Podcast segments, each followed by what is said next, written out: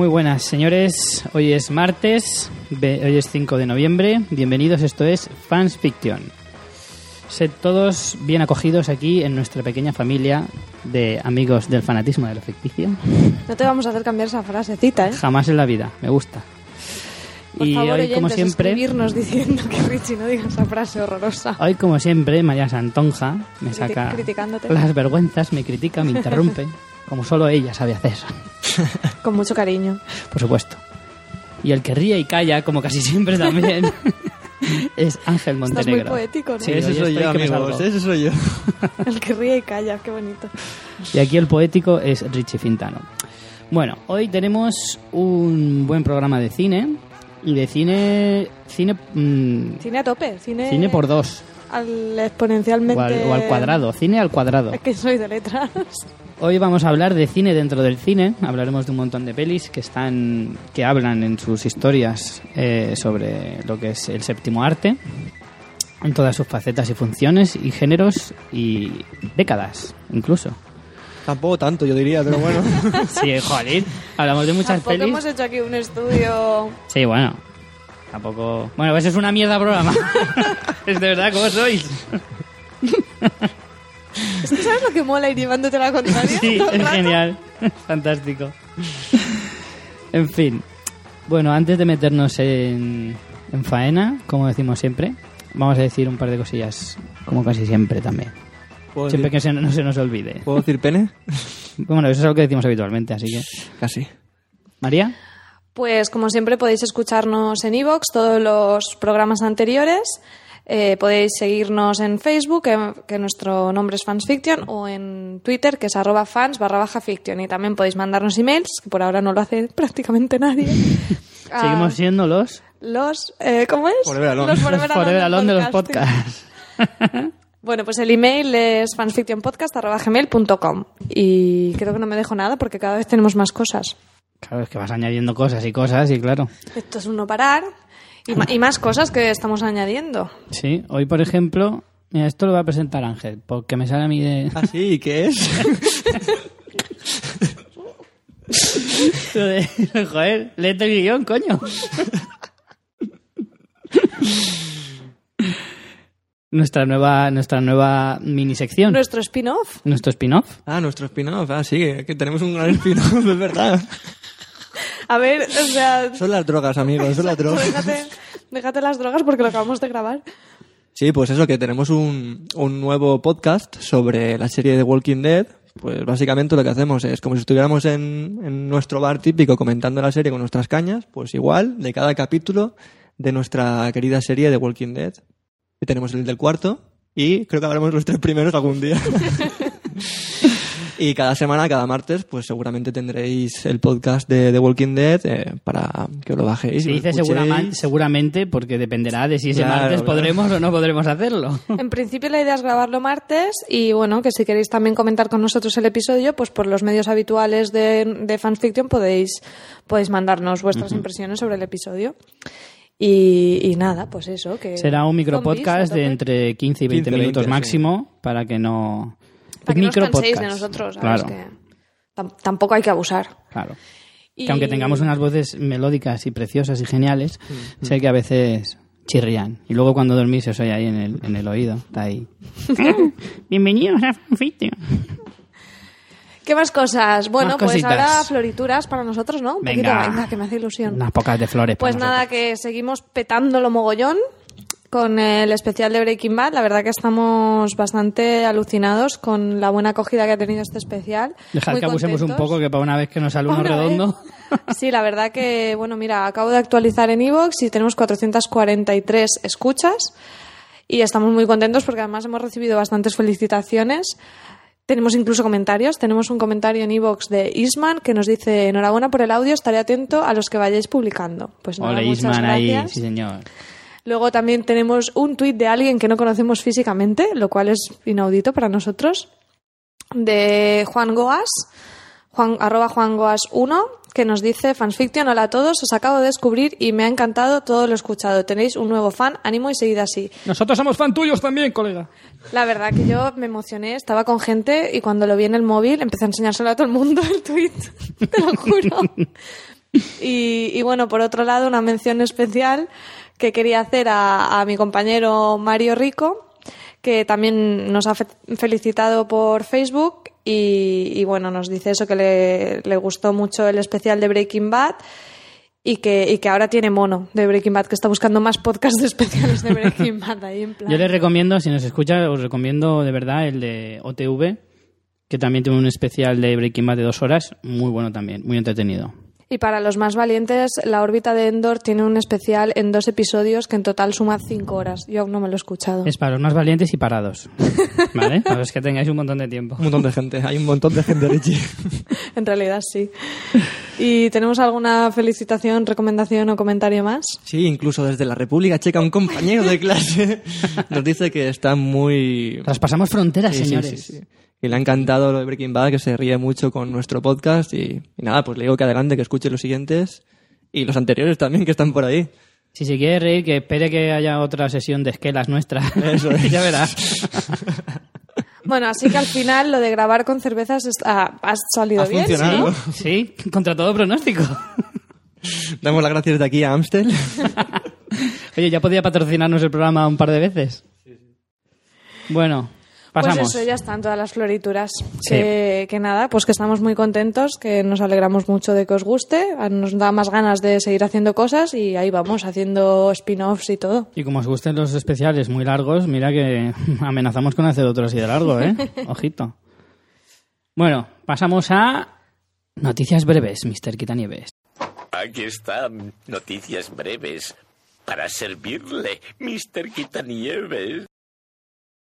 Vale, la primera noticia a mí me ha gustado bastante porque es de una saga de terror que a mí sinceramente me gusta. Me gustaban las primeras, luego ya se le va un poco la Hablamos de pinza. ella, ¿no? Eh, bueno, indirectamente, en el episodio anterior, Sí, sí. cuando hablamos de Show. Insidious.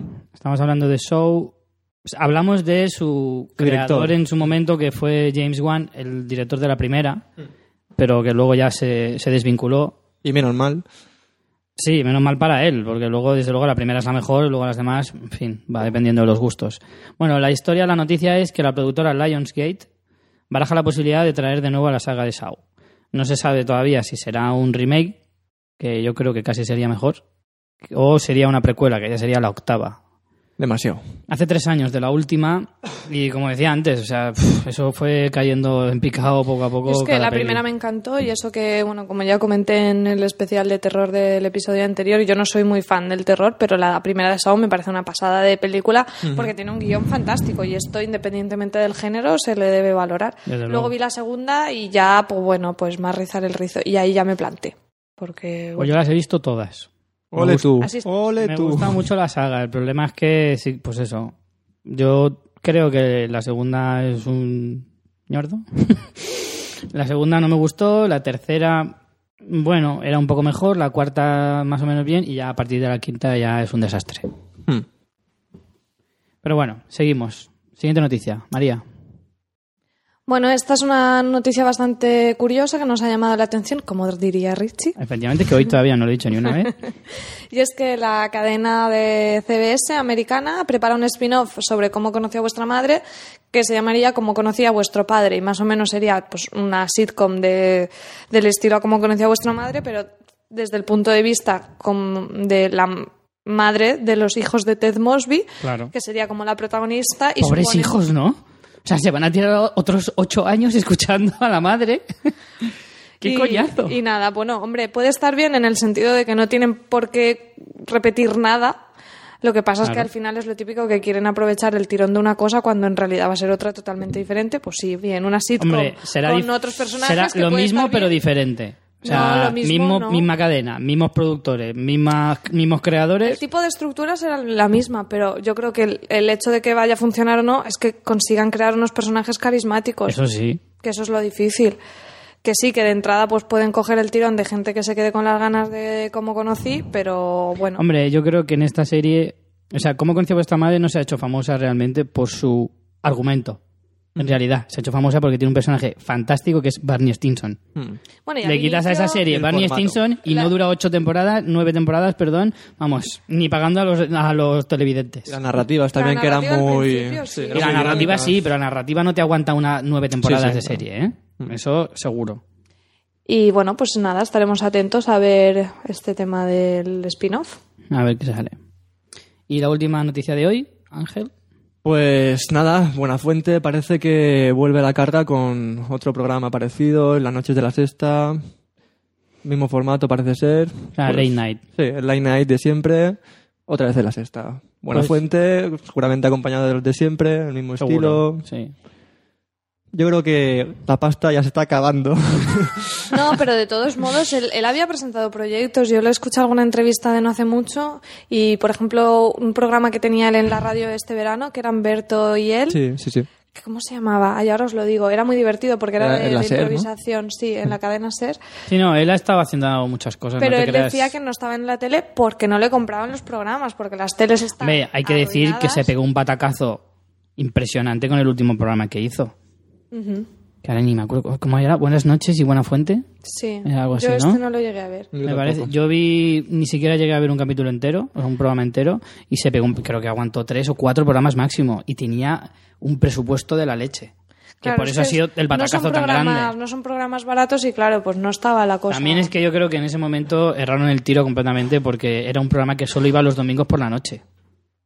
Y ya está. Y era un programa que duraba creo que una hora, hora y media o así. Y eso es muy poco para un programa como para un Y programa de también buena hay fuente. épocas, o sea, también el formato que tenía, que eran todos los días, entre Sí, semana, mira, en también el puede artículo, cansar. Son... en el artículo de vayatele.com, que es de donde he encontrado la noticia, eh, mencionaban eso, decían que el late night ya se ha perdido, que antes se pegaban, todas las cadenas se pegaban por tener el mejor programa en esa franja, porque era un filón Ahora total. Series, series, series. Y ahora han optado por la vía rápida, que es alargar el programa de, de, de la hora punta de las 10 hasta pff, todo lo que puedas y más, y, y ya está. Y ahí, ahí se acaba la cosa. Ya nadie tiene programas de este tipo, nadie. Ahora hay concursos de talento. Da igual lo que sea, Sí. pero concursos de talento. Bueno, el podcast, bueno, podcast. El programa de radio que os decía de Buena Fuente y Berto de improvisación muy divertido se llama Nadie sabe nada. Lo podéis encontrar en iTunes o no sé si estará en iVoox también. Muy divertido. Bueno, pues hasta aquí la noticia. Hombre, para mí me parece una buena noticia esta última, ¿eh? sinceramente. Todavía no tiene fecha confirmada, pero en principio sería para antes de que acabe noviembre. Eso dicen las buenas o malas lenguas. Vale, antes de meternos en el tema de hoy, vamos a hacer unas pequeñas críticas a las pelis que hemos visto esta semana. Empieza Ángel. Pues la primera que- película que he visto ha sido Los Becarios. Película, Comedia. sigue comedia, facilita, es domingo por la tarde, perfecta. Eh, sí, típico Owen Wilson con su personaje de siempre. El estándar, ¿no? Claro, la acompaña Vince Vaughn también, haciéndole ahí, ¿sabes? Un poco la, co- la cupla, pero ya está. Es de, esa- es de esas parejas que dicen, parecen dos colegas que se, cuando se aburren Sí, sí, hacen sí. una peli. Sí, sí, Es que parece eso. Y es lo eso. mismo, ¿no? Todo el rato los mismos personajes. Y, Y bueno, mientras sean graciosos y entretenidos, tampoco molesta. No, la película está, o sea, quiero decir, no es nada del otro mundo, pero es nada, una, una peli comedia que tiene sus puntos y poco más. Pero te ríes, que es lo importante. Te ríes a veces, a veces no te ríes. A veces te enfadas diciendo, madre mía, lo que he pagado yo por meterme en esta sala. Y la peli va pues de dos tíos que son comerciales, ¿no? Ya pues cuarentones que te cagas, pierden el trabajo, como mucha gente ahora, es como muy actual en ese, en ese tema. Y a uno de los dos, eh, no sé por qué, decide eh, meterse en unas becas que hace Google eh, para trabajar, son tres meses de beca en verano para, para acabar trabajando en el mejor sitio, según la película, que se puede trabajar en el mundo. O sea, es una chupada de pollas de Google que no es normal. O sea, si, si- Hablando si, rápido náufrago, si náufrago os parecía un anuncio de FedEx, ver los becarios. es increíble, increíble. Hombre, ¿Salen mí- los créditos por lo menos? Tendrá que salir Google al final como patrocinador. Pero que hacen unos créditos específicos de todo lo que tiene Google, o sea, de YouTube, o sea, es, es una, es una pasada. A mí simplemente como eso, de, por a mí mi vena publicitaria me llama la atención por eso, por el sistema de, de patrocinio tan tan bestia, Pero bestia. que a lo mejor funciona como película, no lo sé, o sea, sería para verla, pero yo creo que por eso vale la pena, ¿no? A lo mejor. Yo te voy a decir una cosa. A mí esas cosas no me parecen mal. No sé, a mí no Que a mí empresas para publicitarse financien películas tampoco me parece tan malo. El problema es cuando te, te pueden coartar tu... Eso sí, Tu eso es otra historia. claro. Si tú tienes una historia que habla de esto y porque quieres que Google aparezca aquí me tienes que cambiar el guion, ahí, por ahí sí que no Sí. paso. Lo Me que pasa es que ahí... debate moral estamos sacando de una peli Sí, como Los Becarios. que sí, sí, sí, sí. Somos unos cracks. Pero, pero no sé, hasta cierto punto lo vería, lo vería bien. Y nada, el rollo es los tíos que no tienen, son unos patanes, no tienen ni idea de, de nada, de informática, he visto claro. el tráiler y hay una escena, ¿no? Que te ponen en plan sketch que me hizo gracia, Sí, no sí, sé, no, no, que la película, la película no sé. tiene, tiene buenos momentos. Sí, pero esos, esos trailers luego acaban volviéndose contra ti. Es lo mismo de siempre. Como las maldiciones gitanas. ¿Entiendes? Tú ves ese tráiler y te vas a la sala en plan, ostras, qué guay, voy a ver esta que me, voy- me voy a reír un montón. Luego sale ese trozo, que además ya has visto, y dices, ah, ¿y el resto de bromas dónde te las has dejado? ¿En otros trailers que yo no he visto? Sí, sí, es eso, es eso. Tiene, tiene también, ese- o sea, porque con- ellos consiguen eh, apuntarse a una universidad online en plan super cutre para que le puedan dar una beca, claro, para estar en una universidad tienen Conozco a muchos de esos. Sí, yo también. A buscar práctica. Y no hacen pelis ni nada. Entonces se meten, en- se meten a competir con un montón de chavales en plan de 19 a 20 y pocos a- para conseguir el trabajo en Google, quedarse allí, forman equipos. Y claro, es un rollo así, me recuerda un poco al patetismo ese de Community, de la serie Community, pero claro, ya quisiera los becarios tener la gracia que tiene Community. Ya ves. Pero yo qué sé, tiene, tiene ese rollo, tiene, tiene momentos divertidos y está bien para ver. Vale, yo esta semana tuve la desgraciada fortuna de, de ir a ver Thor, El Mundo Oscuro. Ay, lo siento, pero tengo que hacer el chiste. Adelante. En Aladdin, ¿no- ¿no habéis visto que el genio habla con Thor y dice, ¿tú quién eres? Dice, Thor. ¿Thor qué? Thor que lo soy. es que me... Lo siento, pero cada vez que digo Thor tengo que pensarlo y decirlo. Lo siento, vale, ya está. Eh, en fin. Después de es este peor- momento, es peor que la película. Patrocinado por el, por el guionista de Los Serranos. en fin. Eh, bueno, digo que tuve la desafortunada ocasión de ir a ver esa película porque me ha parecido pff, eh, rozando lo infumable. Yo es que no he visto ni la primera ni, ni me llamaba. Empezando por un, un detalle que no me llamó la atención, ¿vale? no quiero decirlo. Pero me sorprendió. A ver. A mí, por ejemplo, la historia, la historia que te cuenta, Sí. digamos, mm, sin dar así mucho spoiler, es más grande que la que pasa en Los Vengadores. Sí. O sea, la amenaza sobre la Tierra es mayor, Es más gorda. pero sin embargo, con un Vengador me basto y me sobro.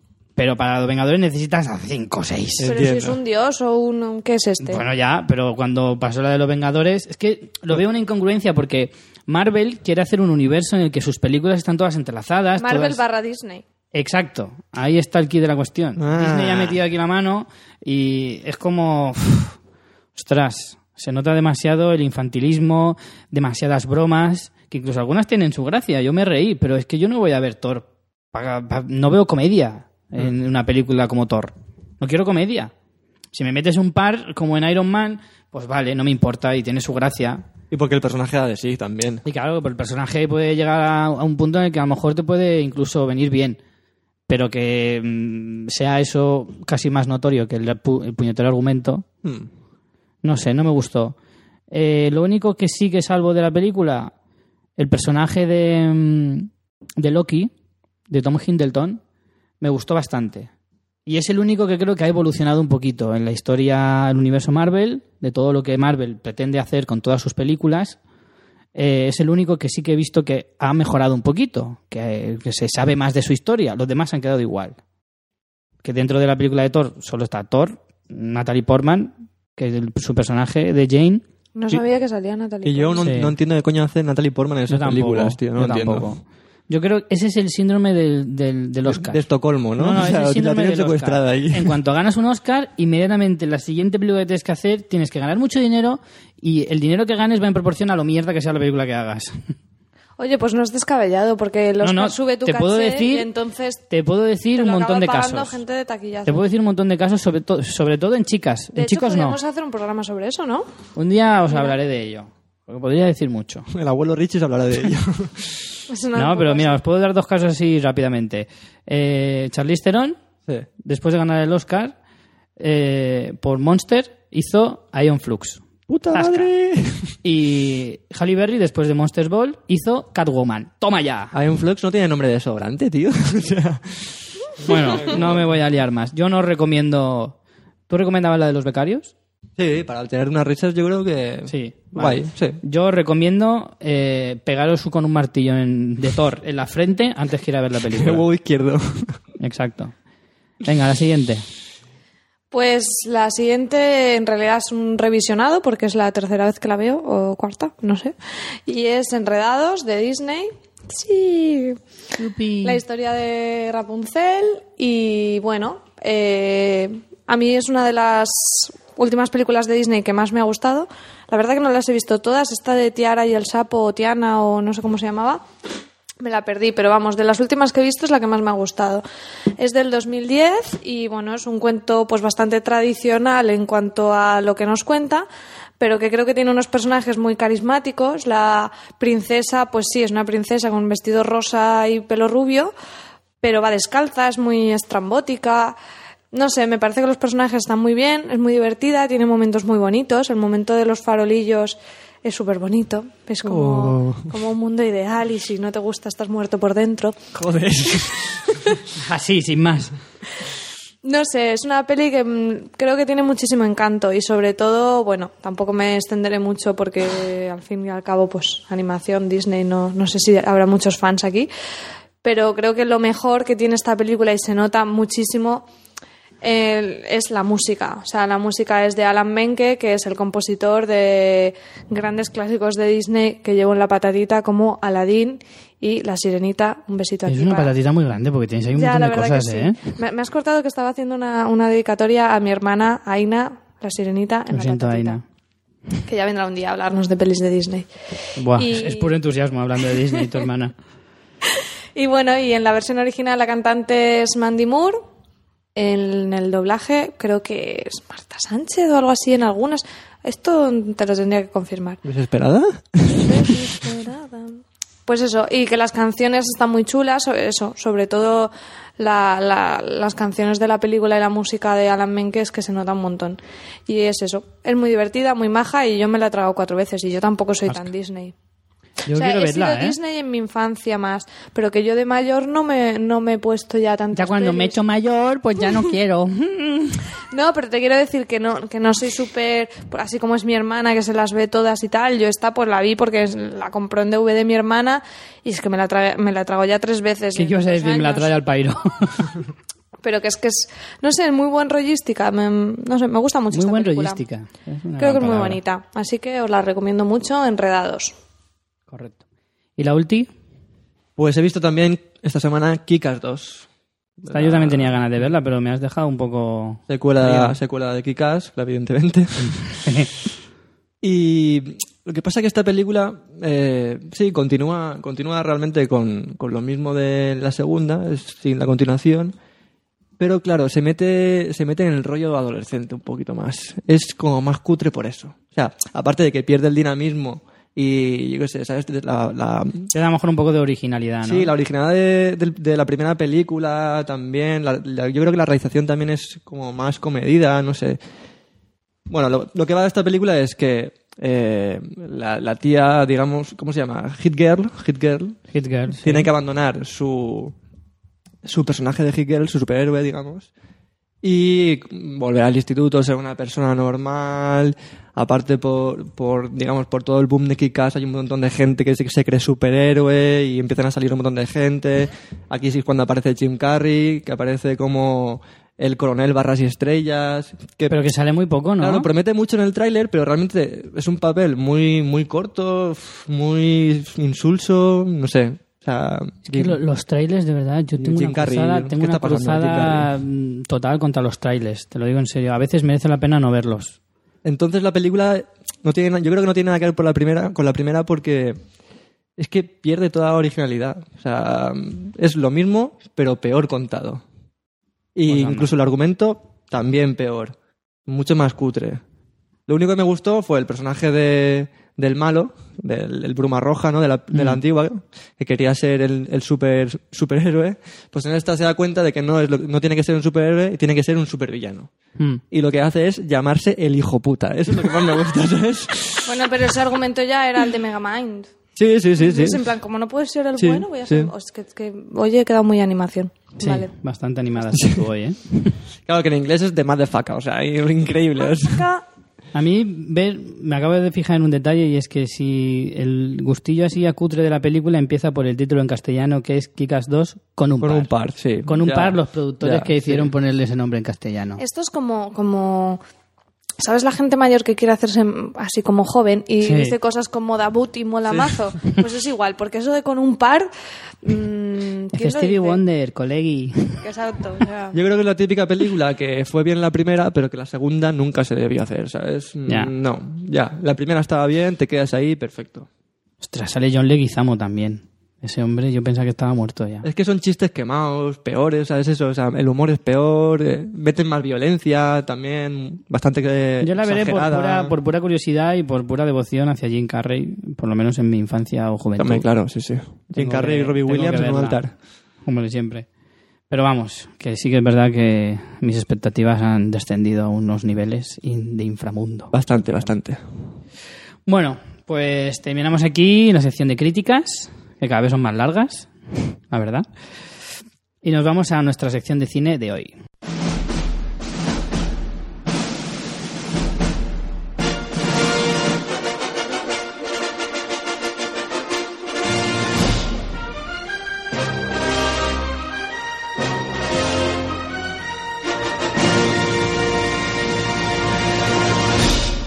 Vale, pues como os decía al principio, eh, hoy vamos a hablar de cine sobre cine. Lo que normalmente metemos ahí, metacine. Vamos a hablar de unas cuantas películas que tratan el tema del cine como, como tema principal suyo de la historia, básicamente. Bueno, todos me habéis entendido, seguro. Soy gente inteligente. Así que bueno, vamos a empezar por Ángel. Pues la primera peli que vamos a hablar es The Artist, película reciente, entre comillas, Mm. 2011, película francesa, ganadora de cinco Oscars, todo el mundo la conocemos porque es una película de 2011 y es muda. Zasca. Eso es. La peli es, eh, pues eso, es eh, un gran actor del cine mudo, 1927, que llega, eh, o sea, empieza eh, el cine sonoro. Y es como la decadencia de- del cine mudo.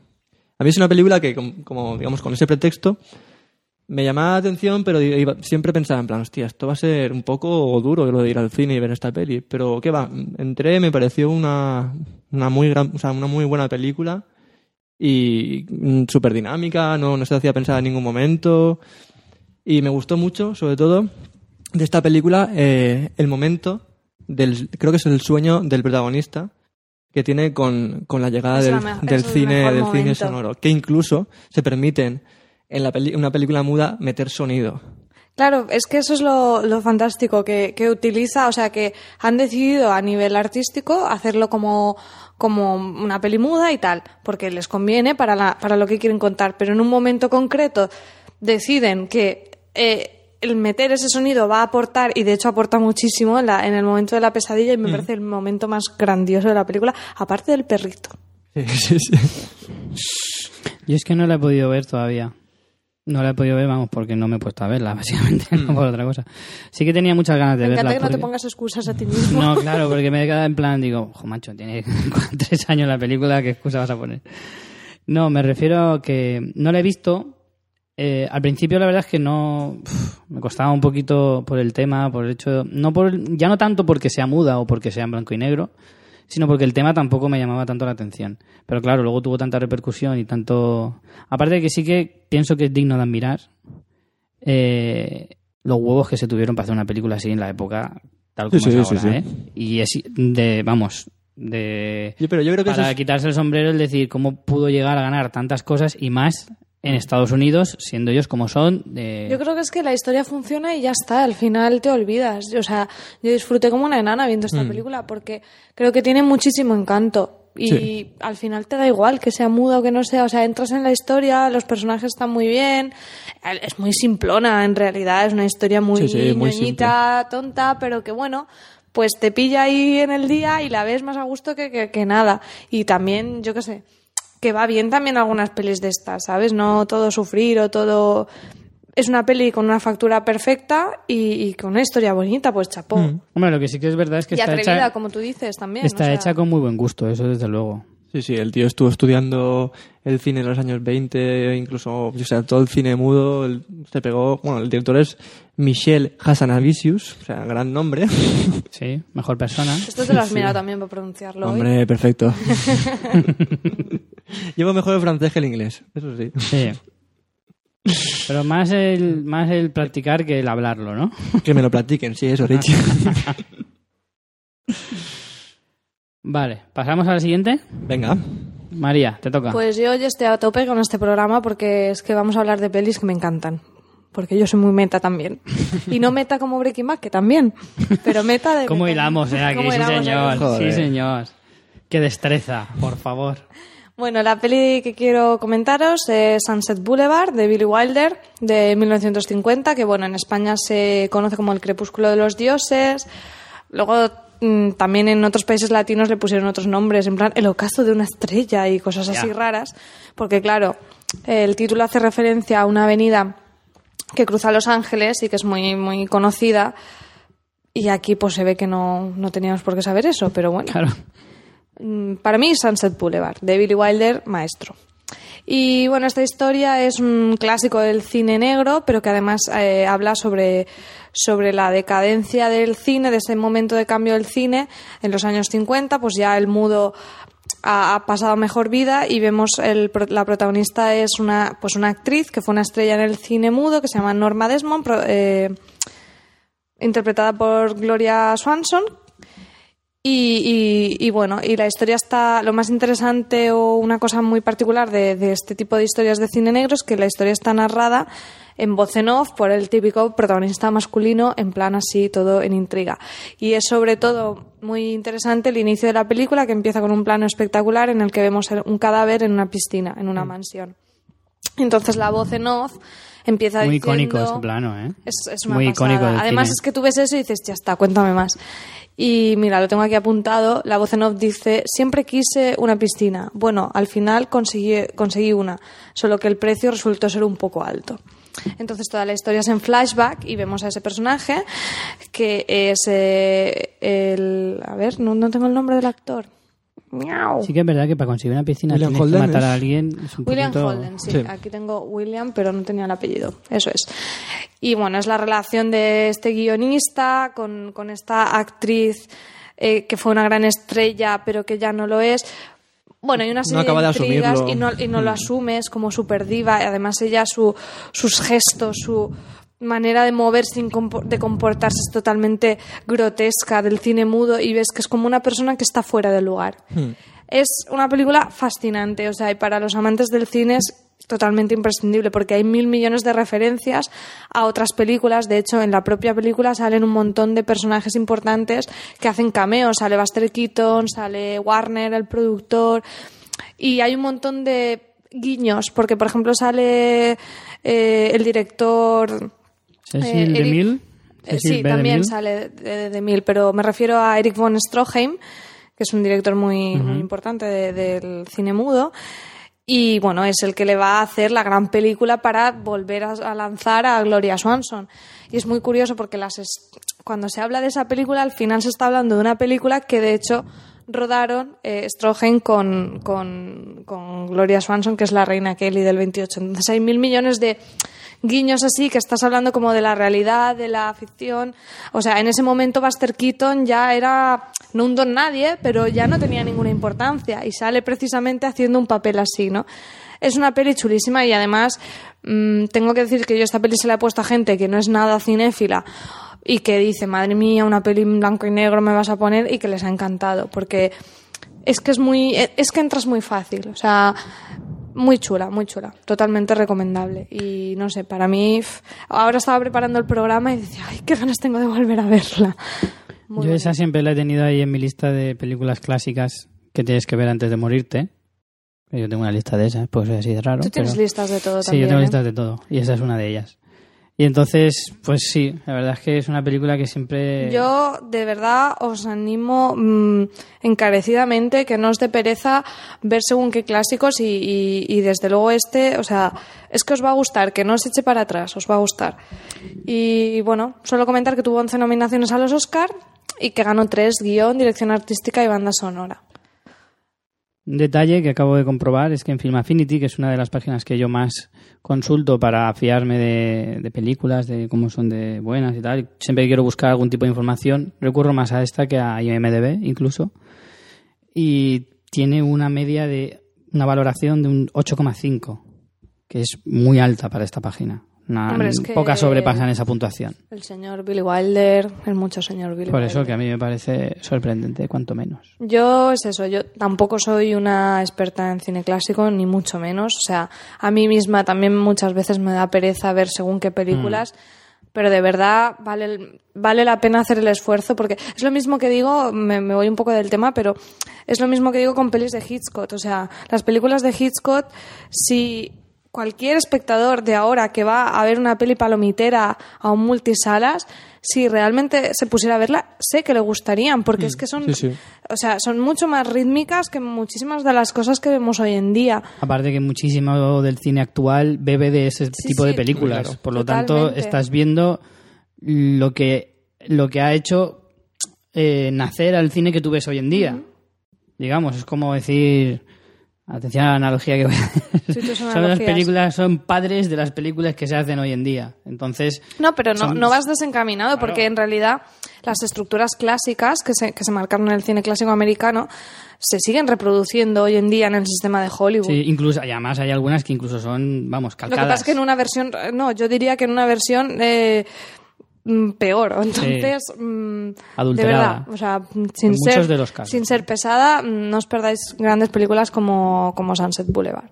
Y si os gusta el cine, ya vamos, es un, un, un must totalmente. O sea, porque es que es, es cine sobre cine sobre cine. O sea, bucle triple. Bueno, pasamos a la siguiente, me toca a mí. Eh, yo voy a hablar hoy de El Aviador, película de Martin Scorsese, también más o menos reciente, eh, del año 2004, protagonizada por Leonardo DiCaprio, que encarnaba a otro... Este, bueno, este es un biopic de uno de los personajes también bastante em- emblemáticos de, de la primera mitad del siglo XX dentro del cine, que es Howard Hughes. La verdad es que yo cuando fui a ver la película de Howard Hughes sabía bastante poco porque sus películas, aunque algunas pueden ser clásicos, como Scarface, por ejemplo, la original, no la de Al Pacino, lógicamente, porque esta es de 1932, que luego años después la vi y la verdad es que es muy buena también. Pero no sé, tampoco, o sea, siempre he oído hablar del nombre de Howard Hughes, pero no le asociaba con ninguna película así que me, que me llamara la atención. Pero bueno, en el caso de la película de Martin Scorsese, eh, vemos a un Howard Hughes eh, que en, principio de la película está en plenitud de su carrera o de su vida en general, tanto profesional como sentimental, y que poco a poco ve cómo se va apagando eh, pues esa digamos ese brillo que tenía ese personaje. Pero a mí me gusta de la película me llama la atención que más que hablar de cine habla de la figura del productor barra director estrella en un momento dado de, de sí, la historia del cine. mucho el, el- el Star System. Sí, exacto. Se centra mucho más en esa parte de la vida de, de este personaje que lo que era el trabajo en sí del cine, porque además, en, en realidad, la película se centra más en su otra faceta eh, o su otra obsesión, que es la aviación, como ingeniero aeronáutico, que, que como en la suya de cineasta, en la otra de cineasta. En comparación, desde luego, eh, se pasa mucho más tiempo hablando de, de su, de su eso, de la parte de como ingeniero. Y de todos los entresijos que luego tuvo eh, con, con las empresas de aerolíneas de la época, bueno, todo eso. Y en lo que es, se refiere a la parte de cineasta, se centra mucho más en su vida personal, en cómo eh, le afectaba el hecho de ser un director o productor importante, con qué gente se relacionaba, qué tipo de, de vida llevaba. Entonces, bueno, aunque no te habla del cine propiamente dicho, sí que te habla de una parte o una rama que es la vida de las estrellas. Mm. Que eso también puede llegar a ser muy interesante. Y cómo te puede llegar a destruir, como en el caso de Howard Hughes en la película, como, como bien retrata el Tito Martin. bueno, decir que la película se llevó cinco Oscars, entre ellos... es una peli que sí que me gustó bastante. A mí también me pareció excesivamente larga. Larga, sí, es como que se recrea larga. un poco, pero... A ver, es una peli que cuando la vi disfruté, pero me daría bastante pereza volver a verla. Desde luego. Yo he hecho alguna vez que la han hecho en la tele, he visto algún trozo, pero una entera otra vez no, no me la metí. Ni de coña. La verdad. Por, Pasamos a la por siguiente. mucho que sea una Sí, sí. gran fan de tanto de Leonardo DiCaprio como, como de Scorsese. Lo mismo digo. Yo solo quería decir que también es una cosa que me gustó, bueno, que es un poco como cotilleo, así curiosidad, es que te mola ver en este tipo de pelis quién encarna a grandes estrellas Mm. de, de la época, ¿no? Como por ejemplo Catherine Hepburn, que lo hace Kate Blanchett, o Ava Gardner, que lo hace Kate Beckinsale. Esto lo he mirado, se nota un montón que lo mira en MDB. Pero... Yo me lo sabía, lo podía haber dicho de cabeza, yo hubiera quedado súper guay. Ah, muy bien, pues yo he quedado pero no, pero es verdad que, que eso siempre es como que mola buscar ahí el parecido y tal, es la, la parte más chorra, pero que es curioso. Sí, la verdad es que a mí también me llamó mucho la atención en su momento, porque además Kate Beckinsale sí que se parece bastante a, a Catherine Hepburn, al menos en la película tal como está retratada, y, a, Ava- y, y Kate Beckinsale a Ava Gardner más todavía. Creo yo, vamos, no sé. Mm.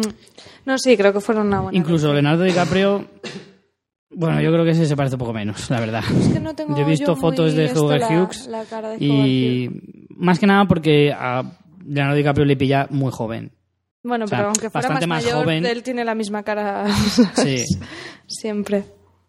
Pero bueno. Eh, Ángel, Vamos a más modernidades. Modernidades. Hombre, esto O es de modernos totales. Que yo soy muy fan, ¿eh? Pero es de modernos. Sí. ¿Tú cómo te estás haciendo moderno? ¿Me estoy haciendo? o sea, una conversión, una mutación.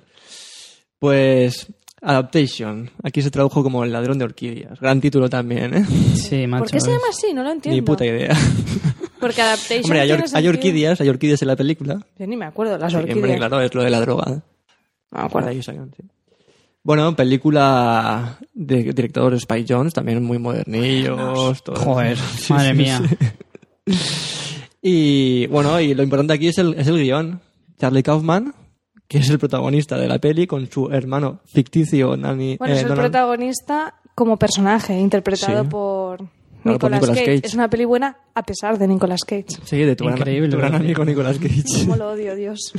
Podemos hacer un día un monográfico sobre Esto es eso. enemigo, ¿eh? Totalmente. Claro, lo guay de esta película es eso, es como Charlie Kaufman es el guionista real de la película, que está dentro de la película, que está escribiendo una película. o sea, es, como, claro, es un triple meta que es una película que, o sea, ninguna más ha alcanzado ese nivel, yo creo. Y pues es eso, es la, la película de un guionista que está escribiendo una peli con su hermano, cómo vive, digamos, su declive o su gran dificultad por, por escribir. Y la película va en torno a eso. Y lo guay de esa peli es que es totalmente. Lo comentamos también con la película de Siete Psicópatas, que tiene, bueno, que bebe mucho de esta película. Y es que todo lo que va pasando al personaje se va, va evolucionando en la película. Si el personaje está, eh, digamos, eh, pues eso, eh, hecho polvo, que no puede escribir, limitado por sus ideas, lo ves reflejado en la película. Y lo guay de la peli es que hay un momento en el que tiene una, una charla con no sé qué personaje es, pero uno mítico del cine, creo que es guionista mítico de Estados Sí, Unidos. es, no eh, me acuerdo el nombre ahora mismo. Pero es un, es un tipo que escribe, que tiene libros Sí. muy... Manual de guion, Sí, sí. son manuales de guion muy mm, odiados por algunos y Claro. denostados totalmente, porque es como si las películas Fueran tuvieran que tener. Mm. una estructura súper cuadriculada, en plan a los 10 minutos el conflicto, no sé qué, no sé cuántos.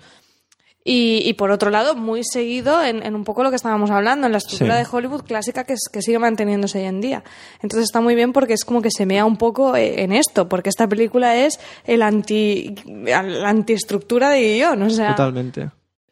Y claro, a partir de ahí es como que la película no tiene ninguna estructura al principio, como decía María, pero al hablar con ese personaje, la película coge un, ¿sabes? Como un tinte de película de Hollywood, en plan drogas, el conflicto, la resolución.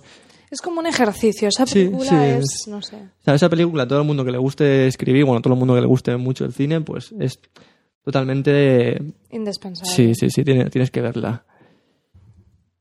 A mí me gusta, mira, estoy, yo no he visto la película y estaba bus- buscando algo de, de información sobre ella aquí en Film Affinity y me gusta ver, estaba mirando los géneros y pone comedia, drama, cine dentro del cine, sátira, drama psicológico, comedia dramática. Claro, claro, es que es eso.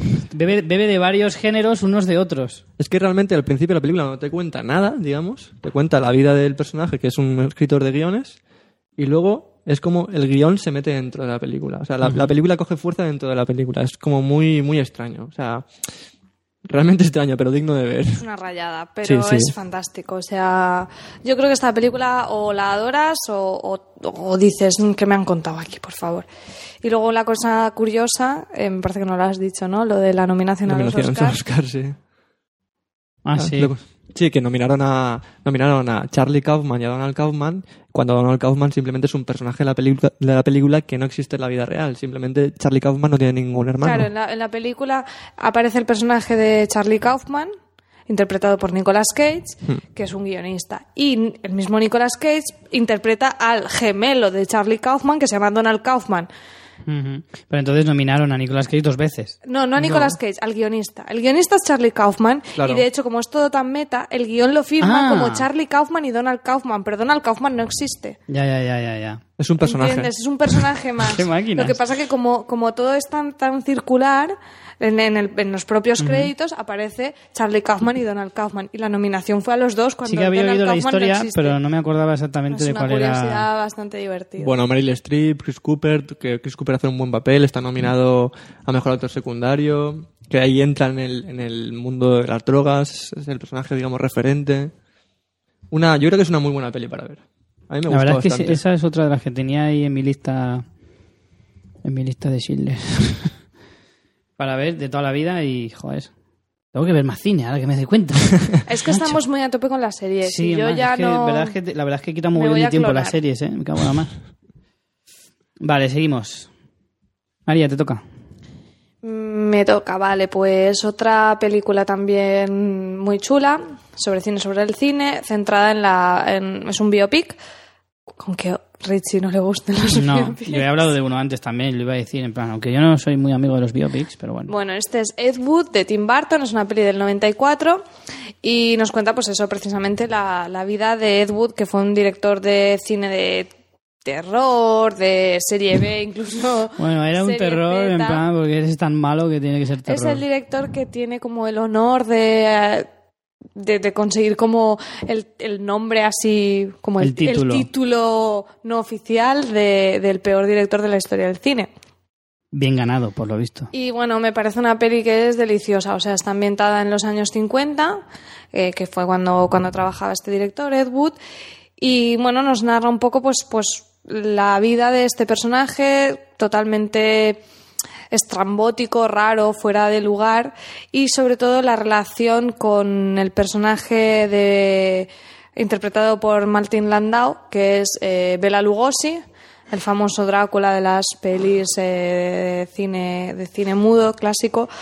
Y, y bueno, vemos un poco esa, esa relación de Ed Wood con, con Bela Lugosi, así como con otro montón de personajes estrambóticos eh, que giraban al torno de, de este mundillo eh, de Ed Wood como vampira y vampira, vampirela, no recuerdo que hacían estas pelis mega rarunas y, y fuera totalmente de lugar. Y lo que pasa es que, eh, bueno, la historia puede ser más o menos interesante, pero de la mano de un director como Tim Burton, para mí se convierte en una, en una, en una película preciosa, porque tiene un toque muy personal, porque al final nos está hablando de temas totalmente Tim Burton. De hecho, quizás sea una de las películas que tengan más el sello de Tim Burton por, e- de Tim Burton por eso, porque nos habla de personajes extravagantes, perdedores, de la belleza de lo extraño. O sea, es una película Todo que eso es con, con el sello inconfundible de Tim con el Burton. sello de Tim Burton. Luego, aparte, lo que os decía de que eh, cuenta un poco, se centra bastante en la relación de Ed Wood con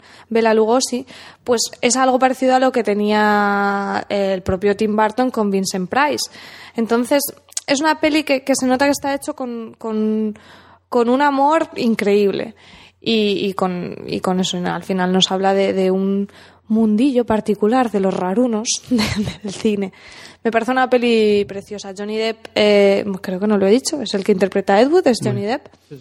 Y, y, bueno, me parece que hace una actuación fantástica. De hecho, eh, tuvo una nominación al Globo de Oro, o sea, quedó ahí, no llegó a, ganarlo.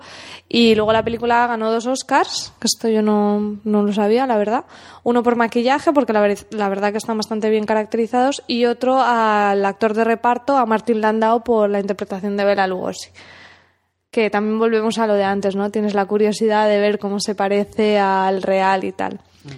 Creo que es una peli, eso, que quizá no sea de las más conocidas de Tim Burton, porque no es de las más blockbuster, pero sí que creo que es una peli totalmente y 100% Tim Burton, en cuanto a lo personal y la historia y, y todo. O sea, es fantástica. ¿La habéis visto alguno de vosotros? Yo no. Yo no. Pues os la recomiendo. Yo también la meto en mi lista, pero sí reconozco que no me llama tanto. No tengo tantas ganas de verla como las otras dos que A hemos... mí me la recomendaron la semana pasada. Fíjate tú, fíjate tú. Mi amigo John. Vale, me toca a mí. A mí esta es de las películas que creo que mejor definen el cine eh, desde dentro, ¿no? Creo que es una de las películas que mejor hablan, o sea, de esto que estamos hablando del cine dentro del cine, es una de las mejores. De hecho, yo eh, en mis cursos de audiovisuales me la han puesto hasta dos veces para que aprenda cosas, porque aparte de ser muy, muy divertida, es bastante didáctica. Se llama Vivir Rodando, es del año 1995 y del director Tom DiCilio. Eh, la película, pues, retrata de forma, en tono de comedia, pero sin alejarse mucho de la realidad, eh, los entresijos y la cantidad de dificultades que tiene un rodaje de una película, ¿vale?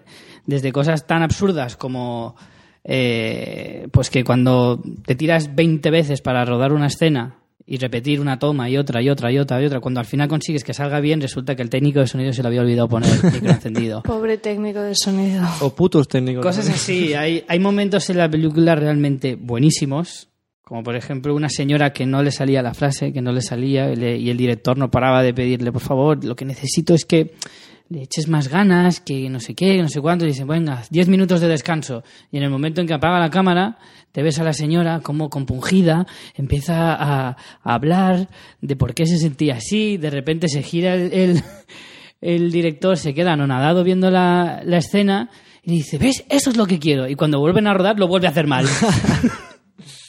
Entonces tiene momentos geniales, divertidísimos y, y cosas como, por ejemplo, alguna cosa más que, que me encantó fue que los actores, eh, cómo se pelean, los, o sea, todos los topicazos que hemos oído toda la vida en, en- de grandes películas que se habla, pues, mm, pues este Kubrick era un, Un era loco, un tirano sí. y se, y se enfrentaba a sus actores y tenían rodajes caóticos, pues todo eso era cierto porque a veces es tan difícil ser perfeccionista en esto que, que todo, todo lo que puede salir mal acaba saliendo mal. Y en esta película lo refleja muy bien.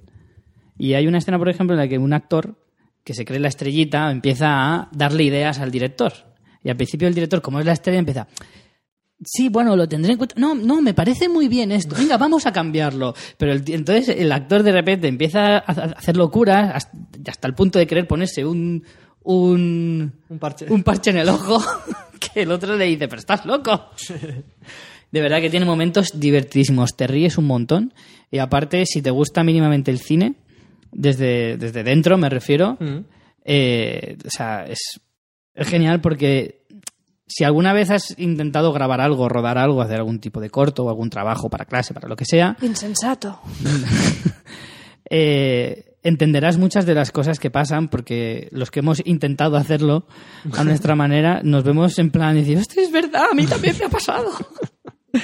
es genial, a mí es una película que me encanta. Uno de los actores protagonistas es Steve Buscemi, que es ese actor blanquito, feo de cojones, pero que, Que es un que crack. es un pedazo de actor, Amigo de Tarantino. amigo de Tarantino, del señor Robert Rodríguez. y por Robert tanto, amigo nuestro. Amigo nuestro. sí, Hombre, por supuesto. Amigo de nuestros amigos. Yo os la recomiendo muchísimo. Es una película que además estuvo premiada en el Festival de Sundance por su, por su guion. Ahí eso siempre es rollo... Sello Sundance hay que ver las pelis. Claro. Qué moderno que eres, Ángel. Mira, nada, la que hablaba de Sundance siempre. Ya ves. En fin, es una película que refleja muy claramente el tema del que estamos tratando hoy. Pasamos a la última ronda. Ángel. Pues aquí está la mítica Cinema Paradiso. Está... O estas también es que si no te gusta estar muerto por dentro. Esto es una, una oda al cine, ¿no? Y a esa persona que te enseña el mundo del cine, ¿no? Todos tenemos una persona, en plan, que nos ha metido en, en el rollo del cine, ¿no? En el amor este al cine. Y es, es eso, está muy bien porque empieza desde la época actual, bueno, tengo que decir que es de Giuseppe Tornatore, la película es de 1988, y una película, película conocidísima. Y la música. La música sí, que luego han, han repetido y reventado en millones de películas, sí. Pues eso es la historia de un gran director de cine italiano y cómo en el presente eh, va a su pueblo natal, Giancaldo, de Sicilia, y por una nota que le envían que ha muerto, digamos, un conocido suyo. Mi fai piangere. Claro. Y entonces desde ahí nos cuenta la historia de, de eso, de cómo él se enamora del cine y ya el, el cine como, digamos, como arte y el cine como, como lugar también. Como experiencia, Claro. como todo.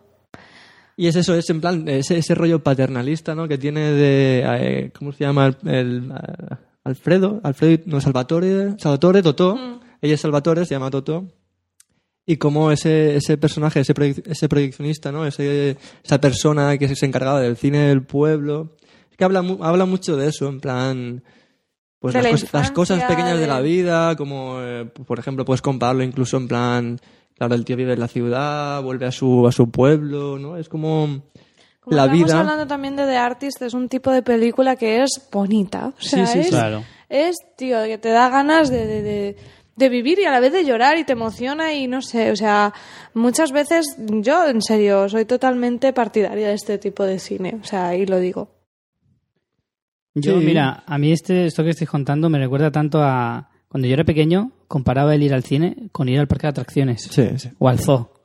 en plan, es como todo un hito en mi vida en ese momento y eso que al cine iba bastantes más veces, pero me- lo hacía con tanta ilusión porque yo disfruto tanto sentado en una butaca. Yo nunca me he salido de una película, aunque sea una mierda de película, solo el hecho de estar sentado en una butaca comiendo palomitas en una pantalla gigante, yo ya estoy disfrutando. Luego ya a partir de ahí me tiene que gustar la película. Sí, es como, es la típica película que, que la gente que, que, que eso, pues que amamos el cine nos gustaría hacer alguna vez, ¿sabes? No, de, no con el argumento este, pero como dedicarle una oda, ¿sabes? A, a, pues esto al mundo del cine.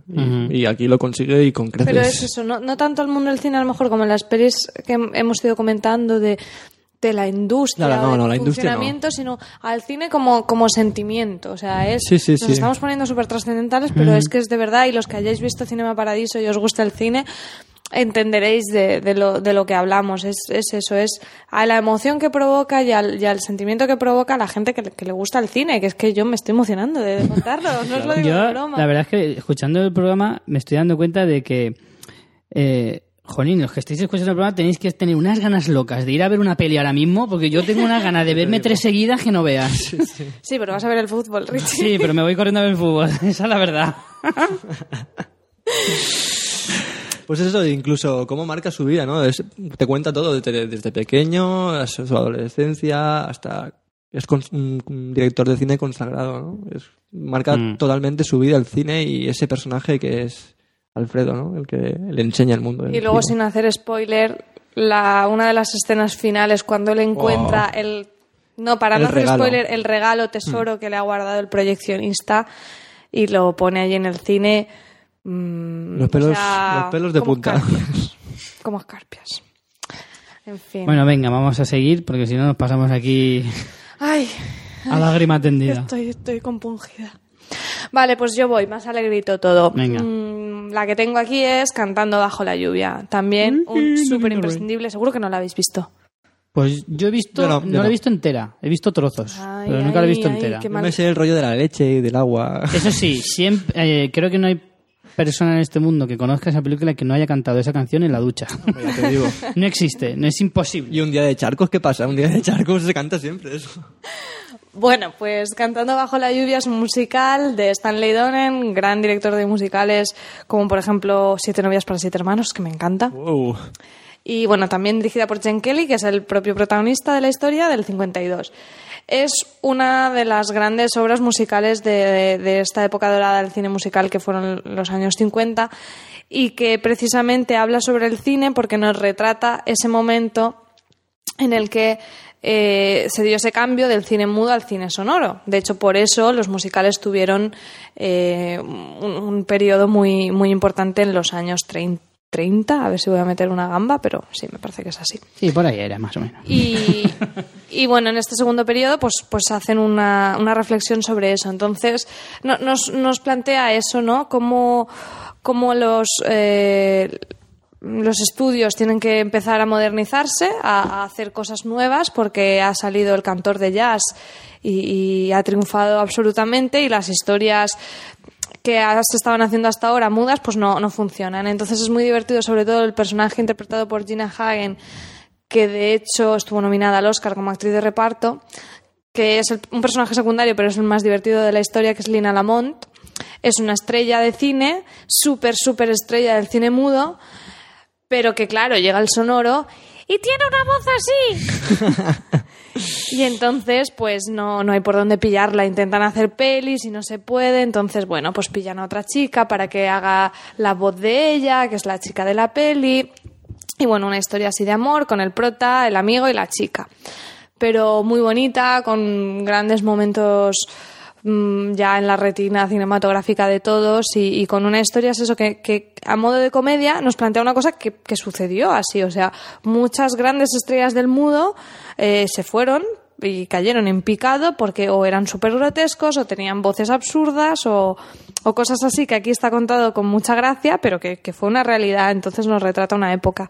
Y el dato curioso es que precisamente las canciones esto, esto espero decirlo bien porque la verdad que yo no lo sabía y me, me ha sorprendido.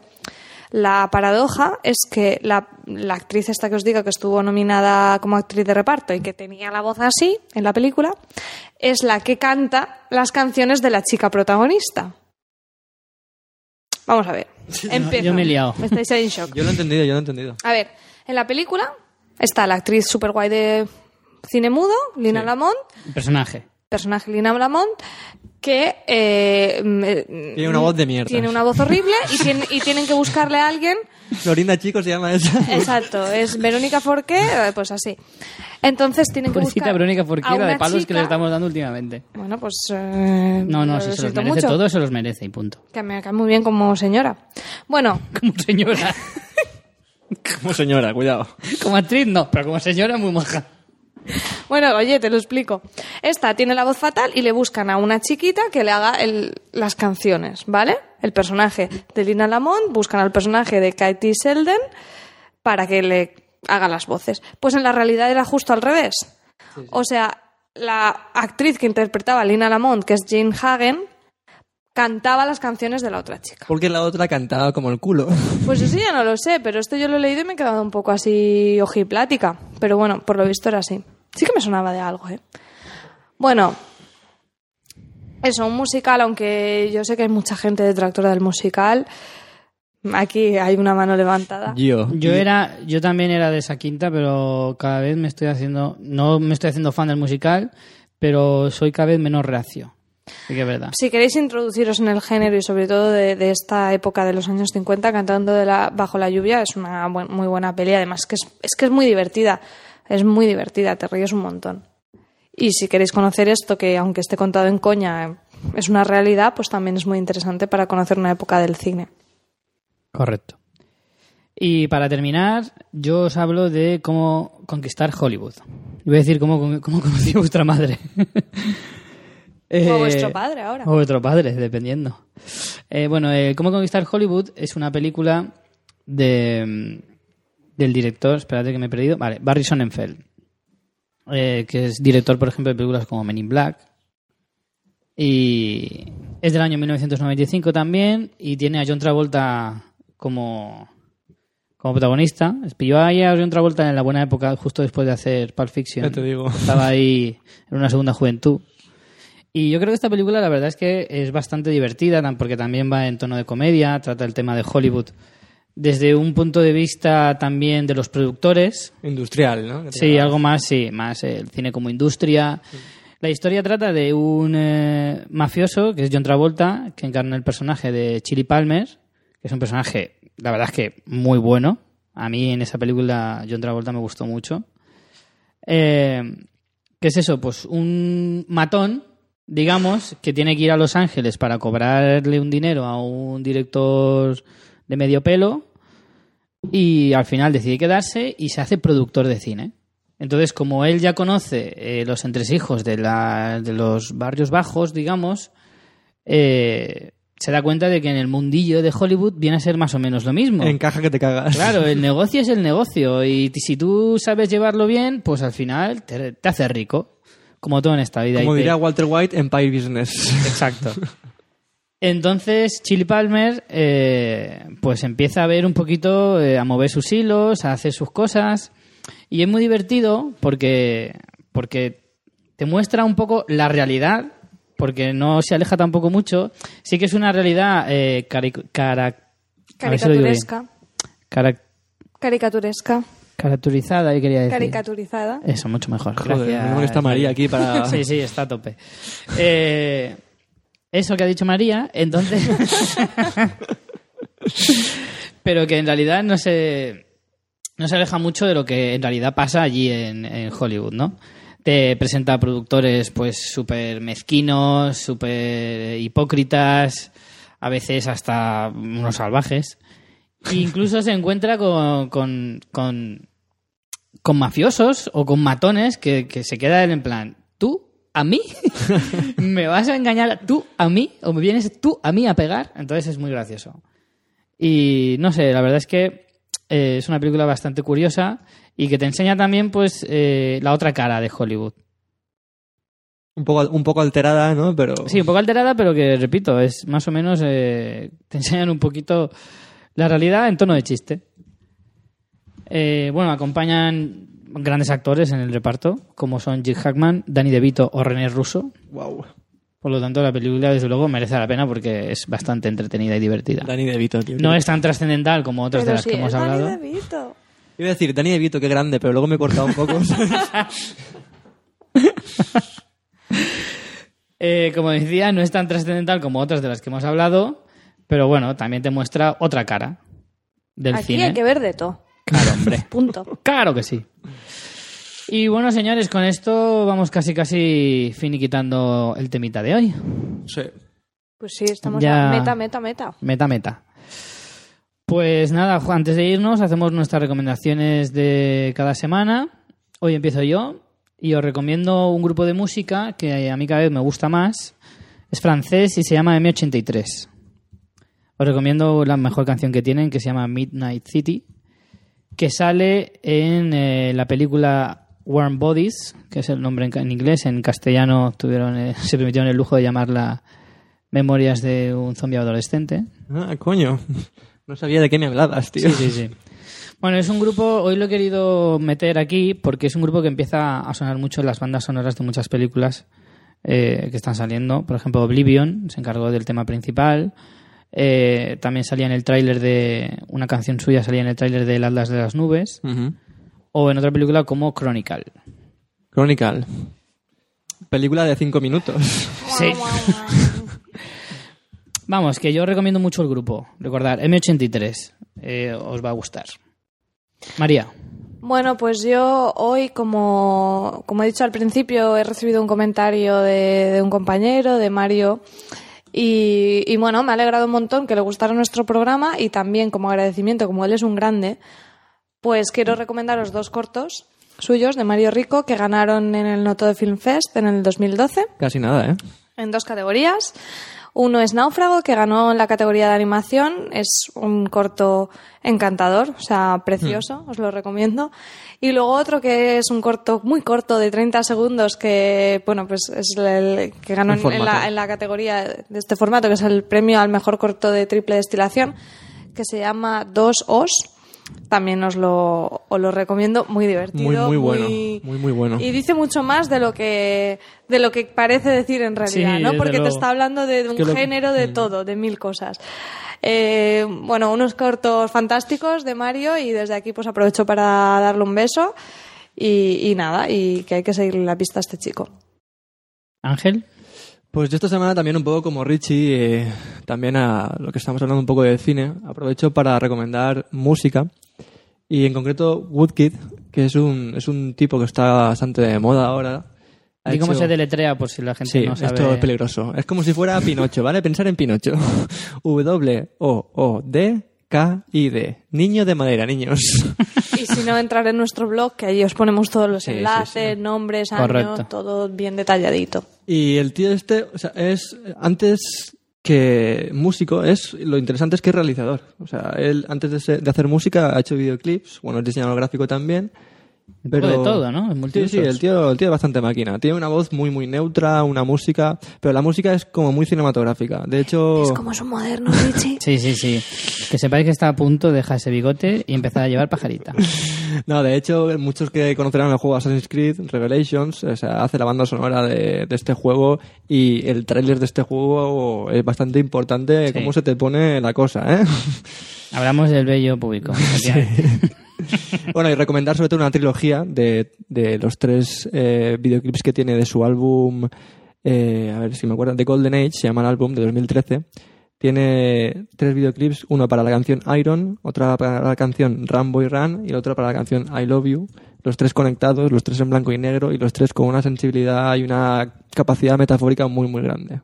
Recomendación Ahí es nada. buena. Pues nada, señores. Con esto os Nos dejamos. vemos la semana que viene, que vamos a tope de series. El de la semana que viene promete. O sea, llevamos varias semanas avisando de que vamos a hacer un especial pilotos y os aseguro que ha sido toda una odisea para nosotros tragarnos. Una tortura en ocasiones. Sí, desde luego. Tragarnos eh, un total de 27. Sí, me parece que eran 27. 27 Primero muy son las- valientes dijimos que todos íbamos a verlos todos y al final los hemos acabado repartiendo. Sí, porque es, y- es- es humanamente imposible eh, verlos todos. Y porque hay cada mierda. Básicamente por eso. Hay cada mierda por ahí. Así que nos los hemos repartido, y, pero todos estarán cubiertos. Al menos uno de nosotros los habrá visto. Incluso los de la CW Sí, sí, sí. Wow. wow. y las canceladas. Vamos a verlos todos y la semana que viene os vamos a dar ahí una retaíla de series. O sea, os vamos a recomendar. Preparaos para la temporada sabiendo todo lo que hay por ahí. Yo creo que promete ser un programa bastante gracioso. Sí, sí, Creo o sea, que sí. Porque ya os vamos avisando que vamos a sacar el machete y nos vamos a quedar solísimos. Recordad que está Ironside por ahí, ¿eh? Ya hablamos de ella. Ironside está por ahí y yo no, no digo nada Además, más. esa nos hemos, nos hemos eh, comprometido a verla los tres para poder, vamos, masacrarla. Bueno, eso será la semana que viene. Así que nada, esta semana os despedimos con música de cine, como no podía ser de otra manera. Y, y nada, hasta la semana que viene, señores. Nada. Venga, hasta la semana que viene. Tendremos con los deberes hechos. Así me gusta. Señores, hasta la semana que viene. Ver muchas series y muchas películas. Chao.